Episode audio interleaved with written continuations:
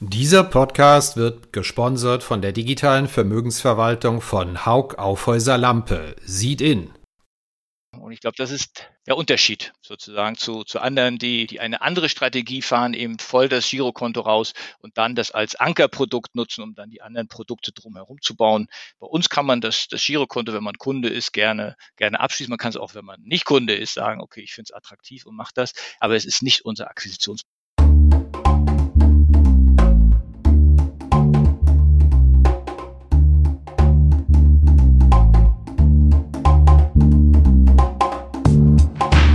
Finanzszene, der Podcast. Jeden Montag mit Gästen aus der Banken- und Fintech-Branche.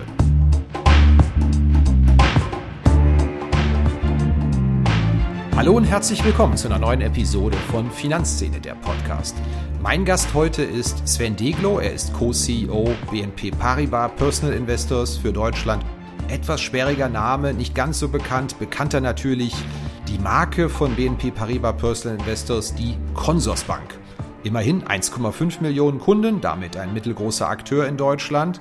Davon führen 1,4 Millionen Kunden Wertpapierdepots und 340.000 Girokonten. Ja, die Genese dieses Podcasts ist ganz amüsant. Wir hatten im vergangenen Sommer mal ein paar Spekulationen angestellt, auf welche Anbieter möglicherweise die DKB in Auge werfen könnte, wenn sie ihr Ziel von 8 Millionen Kunden anorganisch erreichen möchte, zum Beispiel durch Zukäufe und dachten, naja, ein Akteur, der nur gut 300.000 Girokonten hat, wäre vielleicht bereit, die abzugeben. Da hatten wir einfach mal die Consorsbank als eine der Häuser genannt. Das fanden die nicht ganz so lustig und meinten, nee, das stimmt überhaupt gar nicht. Niemals steht das zum Verkauf. Wir erklären Ihnen gerne mal unsere Strategie auch, die wir fahren wie wir die Balance zwischen Depotkunden und Girokontokunden finden. Und haben wir natürlich gesagt, klar, das hören wir uns sehr gerne an und das mündete dann in diesen Podcast. Ohne weiteren Verzug würde ich vorschlagen, steigen wir ein. Hallo Deklo, herzlich willkommen bei uns im Podcast. Ja, hallo zurück. Schön, dass das funktioniert hat. Ich muss zugeben, mit Consors habe ich eine ganz kleine persönliche Geschichte, auch wenn ich eigentlich der Fragensteller sein sollte. Wollen Sie die hören? Ja, da bin ich gespannt. Tatsächlich als Volontär war mein erster Artikel, den ich für das Handelsblatt im Jahr 2002 geschrieben habe, die Vollzugsmeldung, dass Consors von der französischen BNP übernommen wird. Ich glaube 70 Zeilen oder so, aber ich war wahnsinnig aufgeregt, ob ich auch alles richtig mache und dann in sechsstelliger Auflage gedruckt werde. Werde ich natürlich nie vergessen, mein erstes Stück im Handelsblatt. das klingt, das klingt spannend, ja. Also ich höre gerne diese Geschichten sozusagen, wie, wie, wie das äh, früher war oder wie viele Leute äh, etwas mit, mit Consorsbank aufgrund der sehr, sehr langen Geschichte schon, schon verbinden. Das ist immer wieder spannend. Es ist ja tatsächlich so, ich bin so ein bisschen Kind des neuen Marktes. Das war ja schon ein Wahnsinns-Markenname und eine Riesenerfolgsgeschichte. Also ich meine, war, äh, werden Sie mir jetzt natürlich gleich korrigieren, Ende der 90er Jahre. Und ehrlich gesagt, ich verbinde es schon noch mit Karl Matthäus Schmidt, dem Gründer und langjährigen Vorstandsvorsitzenden, obwohl der ja schon fast 20 Jahre raus ist. Gibt's da noch einen Kontakt? Sehen Sie sich mal irgendwo auf Veranstaltungen und plaudern mal ein bisschen? Nee, da haben wir keinen kein Kontakt. Ich hatte vor kurzem mit dem anderen Gründer äh, mal ein, ein, ein, ein Lunch äh, damals. Also, äh, und das war äh, auch sehr interessant sozusagen mal zu, zu hören, so wie die ganzen Anfangszeiten äh, waren. Äh, ich selbst habe, als ich dann bei, bei Consors angefangen habe vor, vor knapp vier Jahren, äh, zu Hause ein, ein Ausweis gefunden. Ich glaube, es müsste auch so 98, 99 ge gewesen sein, wo so drauf stand, Sie werden betreut vom Team Lila, glaube ich, war die Farbe. Ähm, also das war so damals die Zeit, wo ich noch weiß, da war, war eher Fax äh, basiert und man seine Aufträge per Fax an Consors geschickt hat. Ähm, also das waren schon, schon, ja, das waren damals äh, noch ganz andere Zeiten, ja. Das heißt aber, Sie waren dann einer der ersten Kunden in der zweiten Hälfte der 90er Jahre, ja? Ja, ich bin sehr früh ins Internetbanking gegangen. Also ich war ich, durch meine Frau, äh, die damals schon schon schon im Internetbanking unterwegs war, glaube ich, sind wir Ende 97, Anfang 98, so, äh, wo man auch noch hinten in den Rechner so eine Karte reinstecken musste und ähm, dann dann entsprechend eigentlich fast alle äh, Online-Banken irgendwie damals schon ausprobiert haben. Äh, von daher bin ich da schon sehr sehr lange eigentlich in dem, in Das gibt ihnen natürlich ein hohes Maß an Glaubwürdigkeit für das, was sie tun, wenn sie da früher schon Kunde in den 90er Jahren bei, bei der damals ja noch kleinen Marke waren. Aber ja. dann lassen Sie uns jetzt nicht so sehr mit der Vergangenheit äh, beschäftigen, sondern eher mit dem Hier und Jetzt. Also mit, mit der Marke Consors verbinden viele ja noch das Thema Brokerage und das ist ja tatsächlich auch ein sehr starkes Standbein von ihrem Geschäft. Drum muss ich jetzt noch mal gleich auf die Frage nach dem möglichen Payment for Order Flow Verbot zu sprechen kommen. Ja. Also ich ja. bin als Journalist wahnsinnig lobbyiert worden in den letzten drei, vier Wochen, in dem eigentlich alle mir erklären, das betrifft uns nicht. Das ist überhaupt kein Problem. Ganz egal, ob alte Bank oder Online-Broker oder Neo-Broker. Alle haben damit eigentlich kein Problem, aber ich sollte mir doch bitte mal die Konkurrenz anschauen. Wie schaut denn das bei Ihnen aus? Ähm, hilfreich, nicht so hilfreich, wenn da tatsächlich ein Verbot kommt? Na, also ich, äh, ich glaube, jetzt sind Sie enttäuscht sozusagen, dass ich das, das ähnlich sehe. Äh, äh, ich, ich glaube zwar, dass an dem Tag, als äh, äh dieser Entwurf äh, über dem Stopp von, vom Payment for Order Flow äh, berichtet wurde, ähm, ich glaube, der eine oder andere schon seinen Taschenrechner in die Hand genommen hat, um zu gucken, wie eigentlich äh, das Auswirkungen auf sein Geschäftsmodell haben wird. Ich sage mal, der Unterschied zu uns ist, äh, dass, dass wir ja äh, unser Geschäftsmodell nicht ausschließlich auf diesem Payment for, for Order Flow basiert, sondern wir ja aus einem Gebührenmodell herauskommen und äh, von daher die Auswirkungen auf uns nicht so hoch sind, äh, wie das äh, vielleicht für den ein oder anderen neuen äh, Player am Markt ist. Man muss dazu sagen, ist ja auch noch nicht ganz klar, worauf bezieht sich das. Ja, es wurde ja auch so die letzten Wochen doch noch mal ein bisschen zurückgerudert, dass man sich das auch Ganze noch mal angucken wird. Es muss ja eh noch äh, erstmal entschieden werden äh, in den nächsten Monaten im Parlament. Also von daher ähm, äh, sind wir auch gespannt, wie groß die Auswirkungen wirklich insgesamt auf die Branche sein werden und welchen Teil das bei diesen Payment for Order Flows eigentlich betrifft. Kam das für Sie denn überraschend? Weil wir hören häufiger, dass es ja im Sommer nicht so richtig ernst genommen worden ist. Da hieß es noch, das sei eher ein US-Thema. Robin Hood kann man alles nicht vergleichen. Und dann hat es doch eine gewisse Dynamik bekommen. Ähm, nee. Ähm, deswegen die Frage an Sie. Ich glaube, wir diskutieren das oder beobachten das schon sehr lange, weil, weil es, man muss immer so oft diese, früher glaube ich, äh, beim Studium hieß das so schwache Signale sozusagen. Äh, ähm, und da hat man ja schon gehört, dass die Aufsicht sowohl Europa als auch in Deutschland sich das Thema schon anguckt. Ähm, man weiß auch, dass es in dem einen oder anderen europäischen Land heute schon, schon gewisse Teile äh, nicht erlaubt sind. Also von daher ist das, also dass man völlig überrascht ist, das würde mich verwundern. Vielleicht war jetzt der Zeitpunkt für den einen oder anderen etwas, etwas überraschend. Wie ist denn die allgemeine Lage in diesem ganzen Brokerage-Geschäft? Gibt es da überhaupt noch hinreichend Neukundenzufluss? So im ganzen Bereich Trading und Vorsorgesparen bleiben die Leute dran, weil die Zahlen sind ja doch noch recht stark, jetzt auch wieder im dritten Quartal, wie man sieht. Aber ich frage mich schon, ab und zu mal, eigentlich müsste doch jetzt jeder den Schuss mal gehört haben, der Lust auf, auf Aktien, auf Trading, auf, auf einen ETF-Sparplan hat. Gibt es da noch ausreichend Leute, die ständig reinströmen in ihren Markt? Wie fällt da Ihre Marktanalyse aus? Ja, also natürlich war 2020 war schon schon ein ein ich würde mal sagen auch ein Wendepunkt nochmal im, im Brokerage-Markt. Also wenn man ich bin sehr gespannt auf die die die neuesten Zahlen dann vom vom Aktieninstitut demnächst, ob dieser Trend, den wir 2020 gesehen haben, wo es ja fast 2, waren das vier, 2,7 Millionen neue Kunden, äh, ähm, neue Wertpapierbesitzer in Deutschland gab, ob dieser Trend sich eigentlich fortgesetzt hat. Die, die Rahmenbedingungen sind eigentlich dafür geschaffen. Wir haben weiterhin also dieses äh, Nullzinsniveau. Äh, also wenn man wirklich noch irgendwie Renditen erzielen will, dann sollte man ja irgendwas mit, mit, mit Aktien machen. Äh, wir können uns nicht beschweren über, über Neukundenzuflüsse, äh, sowohl im letzten Jahr als auch in diesem Jahr, vor allem auch mit sehr interessanten Kunden, die also sehr, sehr schnell auch ins Trading dann gleich einsteigen, äh, entsprechend äh, Aktien handeln, äh, ETF-Sparpläne abschließen. Also da passiert einiges, ja.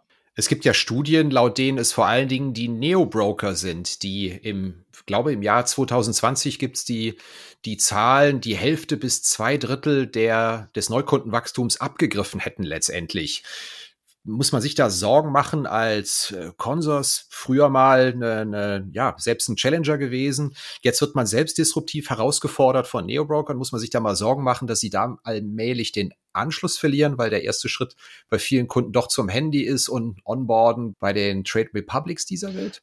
Ich habe da also ein bisschen anderen Blick auf den Markt sozusagen. Es gibt auf der einen Seite die, die, die nennen wir sie mal Low-Cost-Broker bis Zero-Cost-Broker, die ja, was im Wesentlichen ja die, die Neo-Broker sind. Und es gibt auf der anderen Seite die, die, ich nenne sie jetzt mal Vollangebots, Vollsortimenter im Bereich äh, Brokerage. Und äh, ähm, natürlich hatten die, die gerade die Neobroker sehr, sehr hohen Zulauf, was natürlich das einerseits ist, ist, glaube ich, das, äh, das Pricing, was äh, sich natürlich deutlich unterscheidet von den etablierten Playern. Gleichzeitig ist es die, die Art und Weise, wie das Trading stattfindet, weil es ist halt sehr einfach dargestellt auf dem Smartphone und äh, das zieht natürlich insbesondere junge Leute an und damit ist auch dieses sehr, sehr starke Wachstum äh, bei den, bei den Neobrokern, was man, was man lesen kann, zu erklären.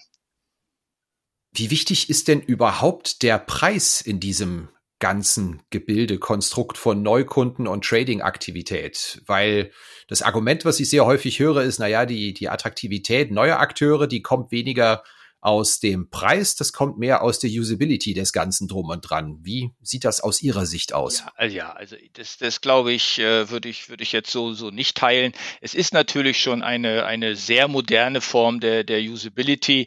Ähm, das ist natürlich auch der große Vorteil, wenn man neu anfängt, wenn man keine bestehende Legacy hat, dass man ja nochmal ganz neu gestalten kann, ganz neu dran, dran arbeiten kann. Ähm, aber äh, aus meiner Sicht ganz klar äh, äh, auch ein Preisargument, äh, wenn man einfach drehen kann für 0 Euro oder für 1 Euro, dann ist natürlich die Einstiegshürde ähm, entsprechend gering. Ähm, sozusagen, wir fühlen uns mit unserem Preismodell äh, ganz wohl, weil wir halt ein, ein anderes Preis, ein anderes Produkt-Leistungsangebot haben. Und äh, wir, wir bieten mehrere Handelsplätze, wir bieten die Vielzahl eigentlich aller Produkte, die man, die man haben kann.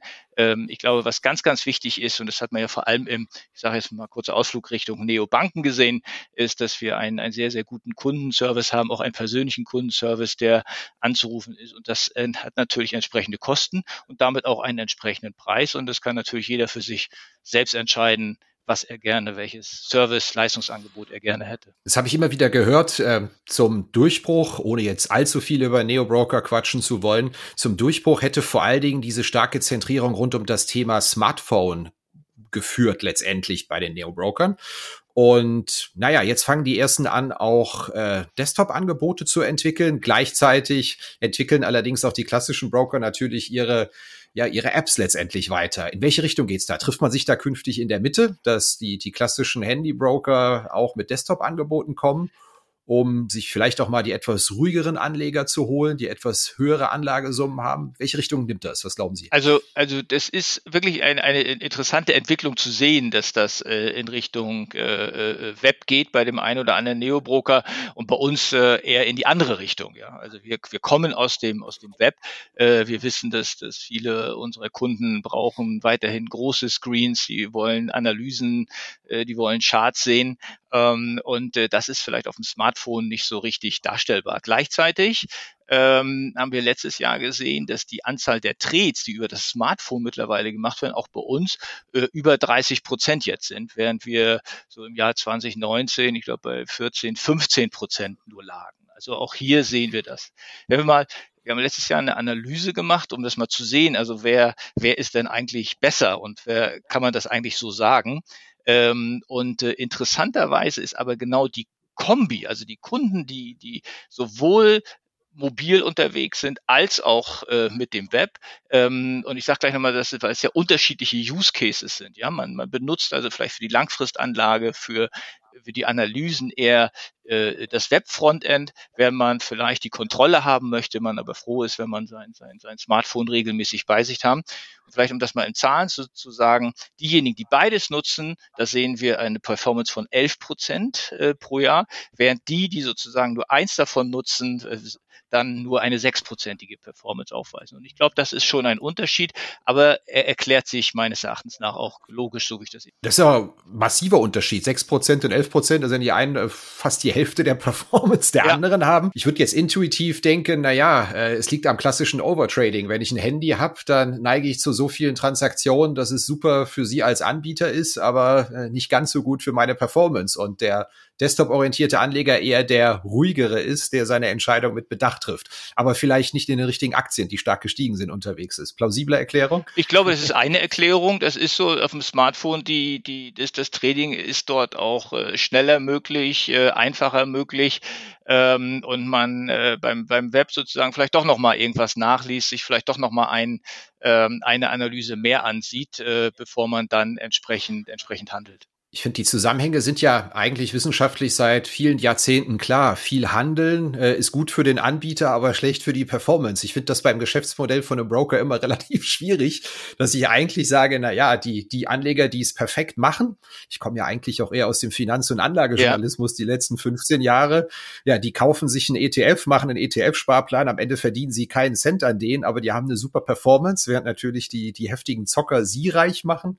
Aber, nun ja, äh, das für die Performance nicht ganz so toll ist. Was, was ist Ihre Antwort darauf, auf diese merkwürdigen Widersprüche? Ja, es eigentlich? gibt, glaube ich, nicht den Kunden, der nur das eine oder das andere macht, sozusagen, sondern, sondern was wir sehen, ist, dass äh, viele, die, die sozusagen in, ich sage jetzt mal, mit Aktien mehr treten, auch irgendwann der Punkt kommt, dass sie sagen, okay, und ich habe einen Teil meines Geldes, was ich wirklich langfristig anlege, äh, langfristig vielleicht auch in die Vorsorge bringe und dann entsprechend die, die Sparpläne machen. Wir sehen das übrigens auch bei den jungen Kunden. Also auch die jungen Kunden äh, was man ja viel liest, ist die, die da eher, eher auf der Zockerebene unterwegs sind. Auch das ist so nicht ganz richtig. Die, die, die, was wir sehen ist, ja, sie, sie machen was mit, mit Aktien, aber sie haben auch immer mehr äh, äh, ETF-Sparpläne, äh, die sie dann für die, für die langfristige Anlage benutzen. Was sind Sie denn für ein Anleger? Eher Smartphone-zentriert oder eher Desktop-zentriert? Ähm, äh, Desktop-zentriert zum, zum, zum Kaufen, aber ähm, Beobachtung findet auf dem Smartphone statt. Ich habe letztens ähm, hatten wir einen Gast gehabt, der uns einen ganz interessanten Hinweis gesehen haben, dass Leute auf dem Smartphone eher dazu neigen zu verkaufen früher, anstatt zu kaufen. So sprich die schnelle Verkaufsentscheidung, die wird am Smartphone getroffen, die Kaufentscheidung, äh, die wird dann eher in Ruhe online getroffen bei, bei einem Desktop-Zugang letztendlich. Klingt, ist es bei Ihnen klingt auch logisch. so? Oder war das klingt logisch. Nein, ist bei mir nicht so. Nein, nein, nein, nein. Ich bin, bin, bin noch bin ich dabei, dass ich das äh, äh, aushalte und dann entsprechend dann, dann doch lieber zum, zum Verkaufen dann die Webversion nutze, ja. Wir hatten es eben schon mal vom Anlageverhalten von jüngeren Anlegern. Ich glaube, ein ganz heißes Ding ist völlig unstrittig, insbesondere bei den Leuten unter 30 Kryptoanlagen. Ich muss zugeben, ich bin doch sehr erstaunt, wie viele Banken und Broker dieses Geschäft vollständig den Kryptobörsen überlassen und den Apps und Anbietern, die es da gibt, ohne selbst aktiv zu werden beziehungsweise nur die, die, die Derivate eigentlich zum Handel zulassen, die Kryptos tracken, was aber ja für viele nicht das Pure Play ist in dem Zusammenhang.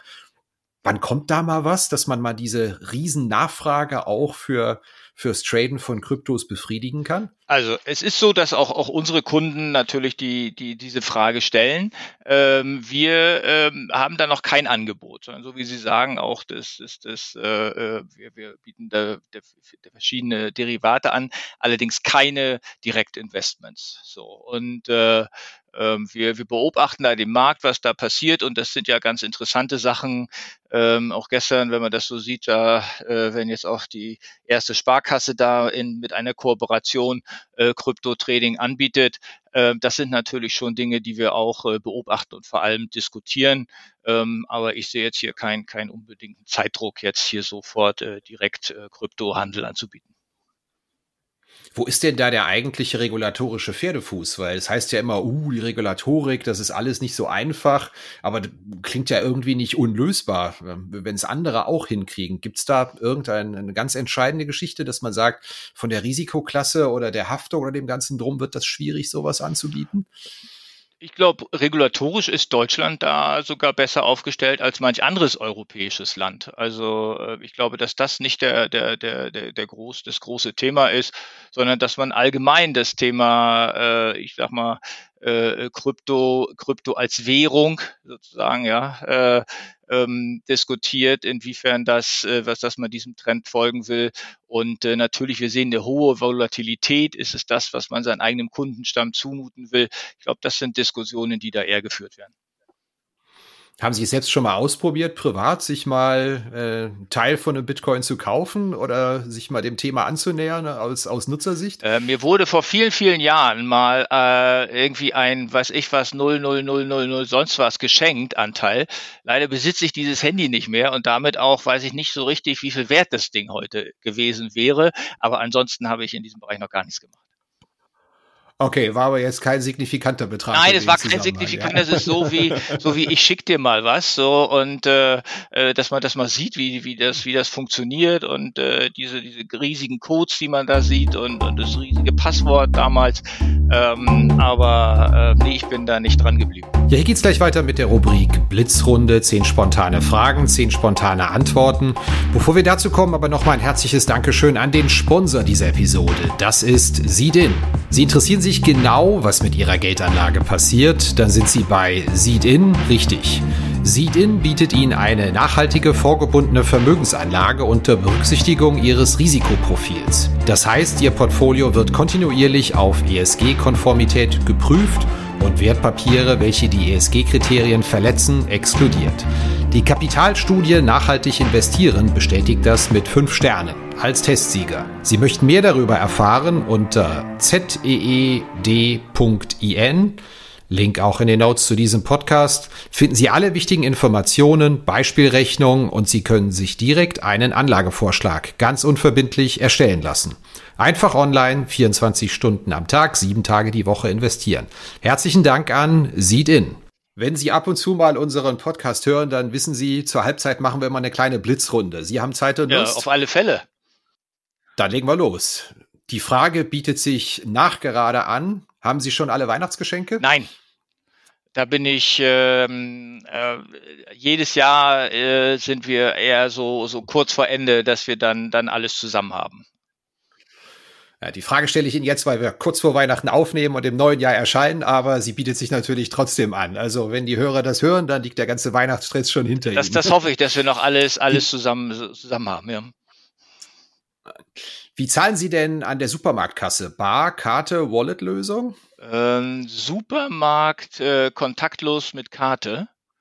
Äh, in anderen Geschäften mit, äh, mit dem Handy. Ihr Allzeit-Lieblingsspieler von Hansa Rostock ist wer? Ich glaube, eine Mischung aus Steffen Baumgart, der ja heute Trainer bei, bei, bei Köln ist, ähm, und ähm, ich glaube, Paul Beinlich, ja. Das haben Sie jetzt aber nicht gesagt, weil ich FC Köln-Fan bin. Nein, Natürlich das ist, freue, nein, ich freue mich einfach, wie, wie er auch als Trainer funktioniert. Er war als Spieler, glaube ich, schon, schon, schon beeindruckend.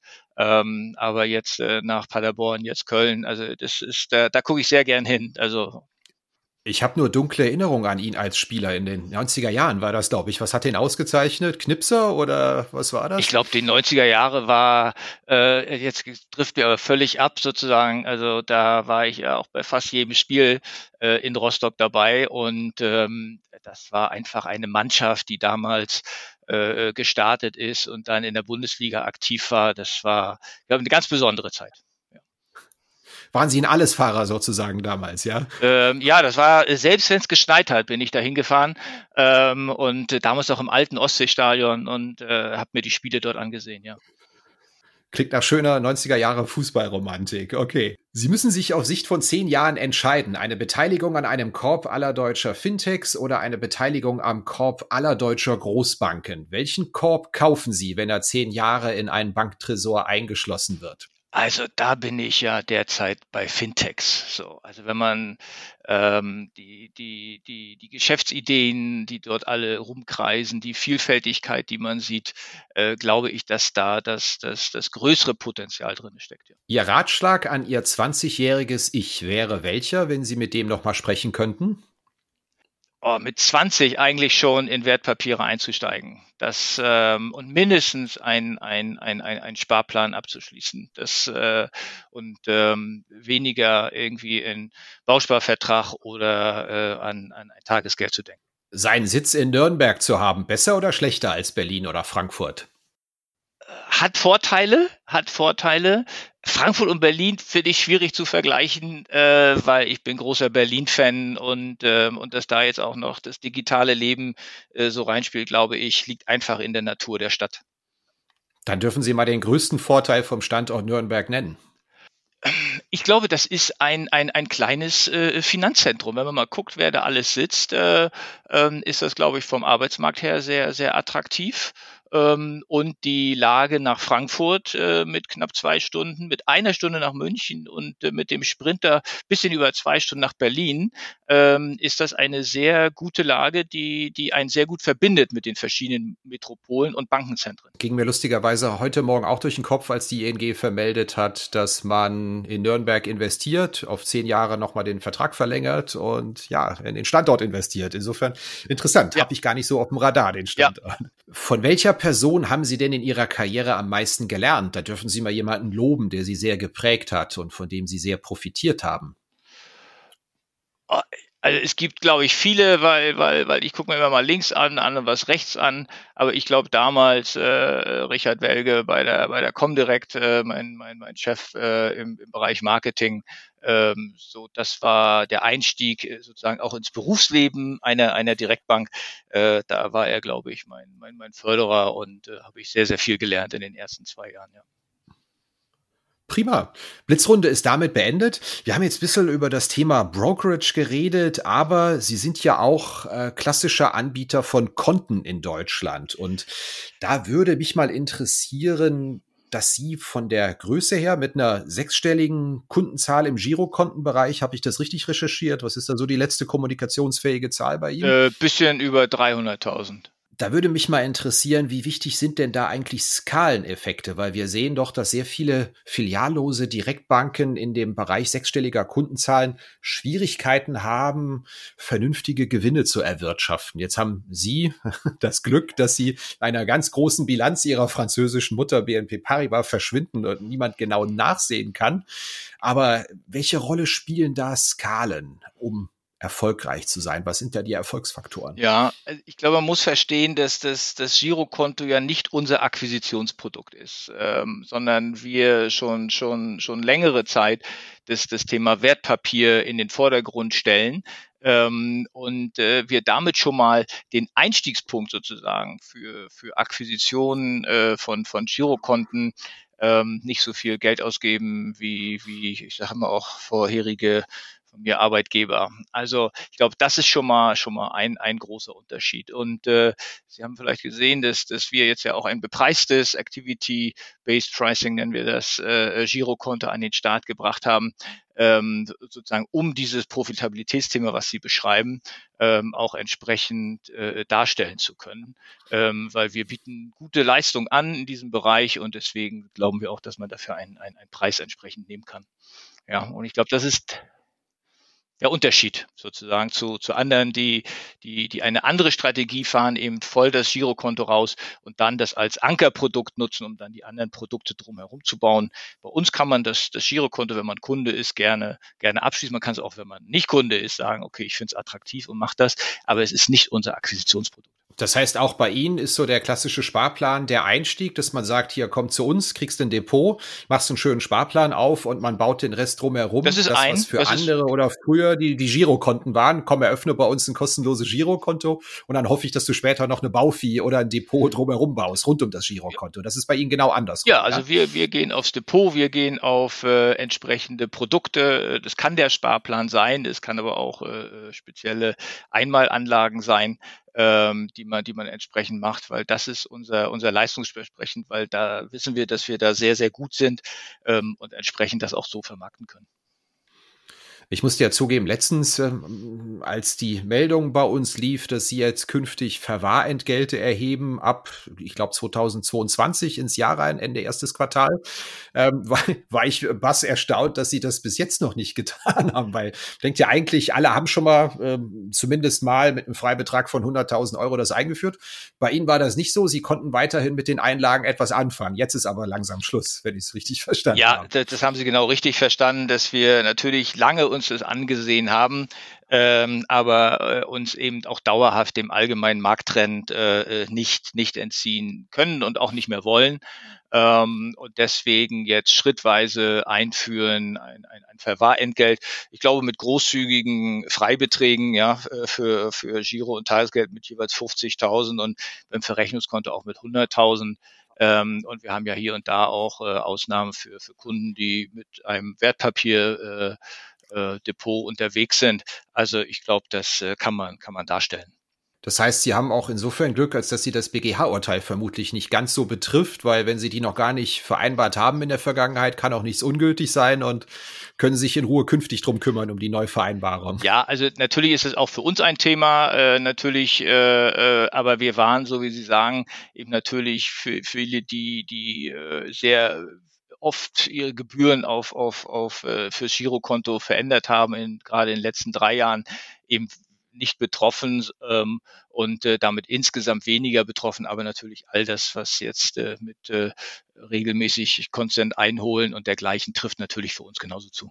Warum hat denn das Girokonto bei Ihnen so seine, seine Rolle verloren, ein klein wenig? Sie haben auch eben, ich glaube, wir, wir wissen alle, an welche Bank Sie gedacht haben, so ein klein wenig despektierlich drüber gesprochen, wie andere Banken das mit dem Anker und den Neukunden gehandhabt haben in der Vergangenheit. Liegt es daran, dass es einfach kein Geschäftsmodell ist, dem Kunden Zahlungsverkehr anzubieten? Weil früher konnte man mit den Einlagen gutes Geld verdienen. Kann man heute vielleicht sogar über Jahre nicht mehr. Was, was ist mit dem Girokonto der Fehler oder wo, wo ist das Problem mit dem Girokonto aus Ihrer Sicht? Das würde mich nochmal interessieren. Nee, aber, aber so, so, so negativ sehe ich das gar nicht so, sondern ich glaube, die Consorsbank, wenn Sie, wenn Sie draußen fragen, dann stehen die für Wertpapiere. So. Und deswegen ist es richtig, sich auf dieses Thema zu fokussieren und äh, ähm, eben nicht diese, Sie wissen ja auch, dass äh, äh, der eine oder andere sagt ja auch immer, wir wachsen nicht, weil, weil wir zeigen eben auch wenig A, Zahlen, aber gleichzeitig sozusagen ist es halt, weil wir eben nicht, nicht, nicht Köpfe zählen, sondern für uns zählen Asset Under Management, äh, was wir hier im Haus verwalten, Anzahl Sparpläne, also deutlich mehr ähm, als dass wir, dass wir rein darauf ausgehen, äh, äh, wie viel, wie viel Kunden wir jetzt für irgendein, ich sag mal, Zahlungsverkehrskonto geholt haben. So. Und äh, ich finde bei uns, wenn, wenn der Kunde der Meinung ist, er hätte jetzt gerne auch ein attraktives äh, Girokonto, dann kann er das bei uns bekommen und entsprechend auch abschließen. So. Also das ist gar nicht negativ gemeint, weil äh, das Girokonto, das wir anbieten, ist äh, mit allen aktuellen modernen Features ausgestattet. Ähm, aber es ist halt nicht unser, was wir ins Schaufenster stellen, das Produkt. Okay, es hat einfach nicht so den, den Schwerpunkt ihrer Tätigkeit, weil so andere äh, haben sich ja immer noch dem Kundenwachstum verschrieben, dass sie sagen, naja, wir packen noch ein paar Millionen drauf. Äh, ich glaube, ja, die DKB hat ja ein sehr ambitioniertes Programm, acht Millionen Kunden zu gewinnen. Das klingt natürlich schon nach Skaleneffekten, aber sie sagen, machen wir lieber klein, aber fein äh, mit, mit Leuten, mit denen wir auch Geld verdienen können, richtig, ja? So ist das. Die Ausrichtung ist, äh, die wir strategisch haben, eher im Bereich äh, Affluent äh, Customers, wo wir halt wissen, ähm, auch bei uns können Sie ja eine Baufee abschließen. Es ist ja nicht so, dass Sie bei uns keine, keine, keine Baufee kriegen, ähm, wenn, wenn Sie das als Kunde, Kunde wünschen. Aber Schwerpunkt ist bei uns halt das Thema Sparen und das Thema Investieren mit, mit Wertpapieren. Darf ich Sie, um es abzubinden, mal noch um eine ungewöhnliche Prognose für das Jahr 2022 bitten? Sie wissen, Jahresbeginn ist immer die Zeit, in der man ein bisschen nach vorne blickt. Welche Themen werden sich denn so 2022 im Bereich Brokerage, Banking stellen aus Ihrer Sicht, über die vielleicht noch nicht so richtig geredet wird, wo Sie aber sagen, oh, da ist Musik drin, das wird mal richtig spannend?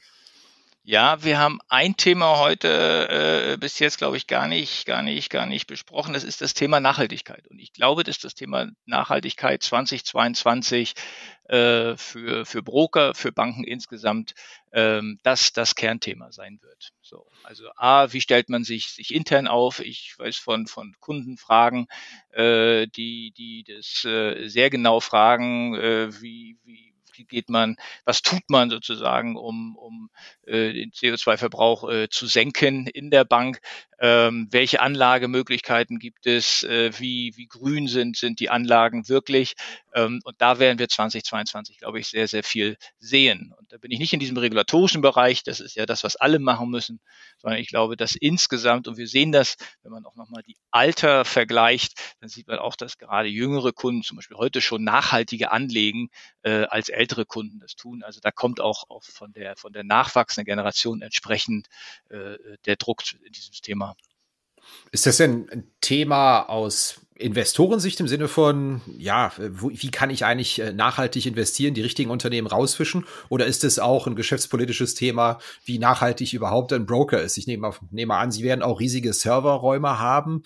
Also ich habe auch Freunde, die, die versuchen nachhaltig zu leben und schämen sich in Grund und Boden, weil sie Netflix schauen und denken, Streamen ist ja auch nicht so der Hit. Ist das auch ein operatives Thema im Brokerage? Ja, es gibt so Diskussionen Energieeffizienz, äh, äh, ganz klar. Ähm, also äh, welchen Strom äh, nimmt man ja als als Unternehmen bei uns? Wir verwenden schon seit mehreren Jahren grünen Strom, ähm, aber welche Möglichkeiten gibt es da weiter Energie Energie zu sparen? Das ist das ist definitiv ein ein Thema. Ähm, und äh, von daher glaube ich, dass das, was Sie sagten, mit den Investoren werden danach gucken, auch das wird immer mehr kommen. Und da bin ich mir relativ sicher, dass die, die, die Bewertung, die, die heute viel an, an äh, über, über, über Wert eines Unternehmens, Wachstum eines Unternehmens in Zukunft noch deutlich stärker mit dem Kriterium, äh, wie nachhaltig ist das Unternehmen aufgestellt, beziehungsweise das Geschäftsmodell kommen wird. Glauben Sie, damit kann man sich noch ein Alleinstellungsmerkmal erarbeiten oder ist es einfach ein ganz großer industrieller Trend, wo man einfach dabei sein muss, License to Operate, wie es, wie es immer so schön heißt, weil das höre ich natürlich schon relativ häufig, dass Nachhaltigkeit ein ganz großes Ding werden wird. Ja, ich glaube, ich glaube, dass, äh, dass man das derzeit noch nutzen kann. Wir, wenn man bei uns in, die, in den Konzern reinguckt, die Gruppe äh, ist ja für das, steht für das Thema Nachhaltigkeit in ganz, ganz vielen Bereichen. Ähm, da, das ist, äh, äh, ich sag mal, der, der, auch der, der große Vorteil, den, den wir innerhalb der Gruppe haben, dass wir sehr, sehr früh auf das Thema Nachhaltigkeit auch gegangen sind. Ähm, aber es wird über die Zeit, äh, so wie Sie sagen, glaube ich, eher zum Hygienefaktor werden, äh, als dass es dann äh, für längere Zeit als Differenzierung reichen wird. Ja, das war's wieder mit dieser Episode von Finanzszene, der Podcast. Wir sagen herzliches Dankeschön an den Sponsor dieser Episode. Das ist die digitale Vermögensverwaltung von Haug Aufhäuser Lampe, Siedin.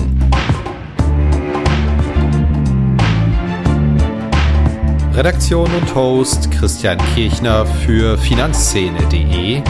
Coverdesign Elida Atelier Hamburg. Musik Liturgy of the Street von Shane Ivers von www.silvermansounds.com.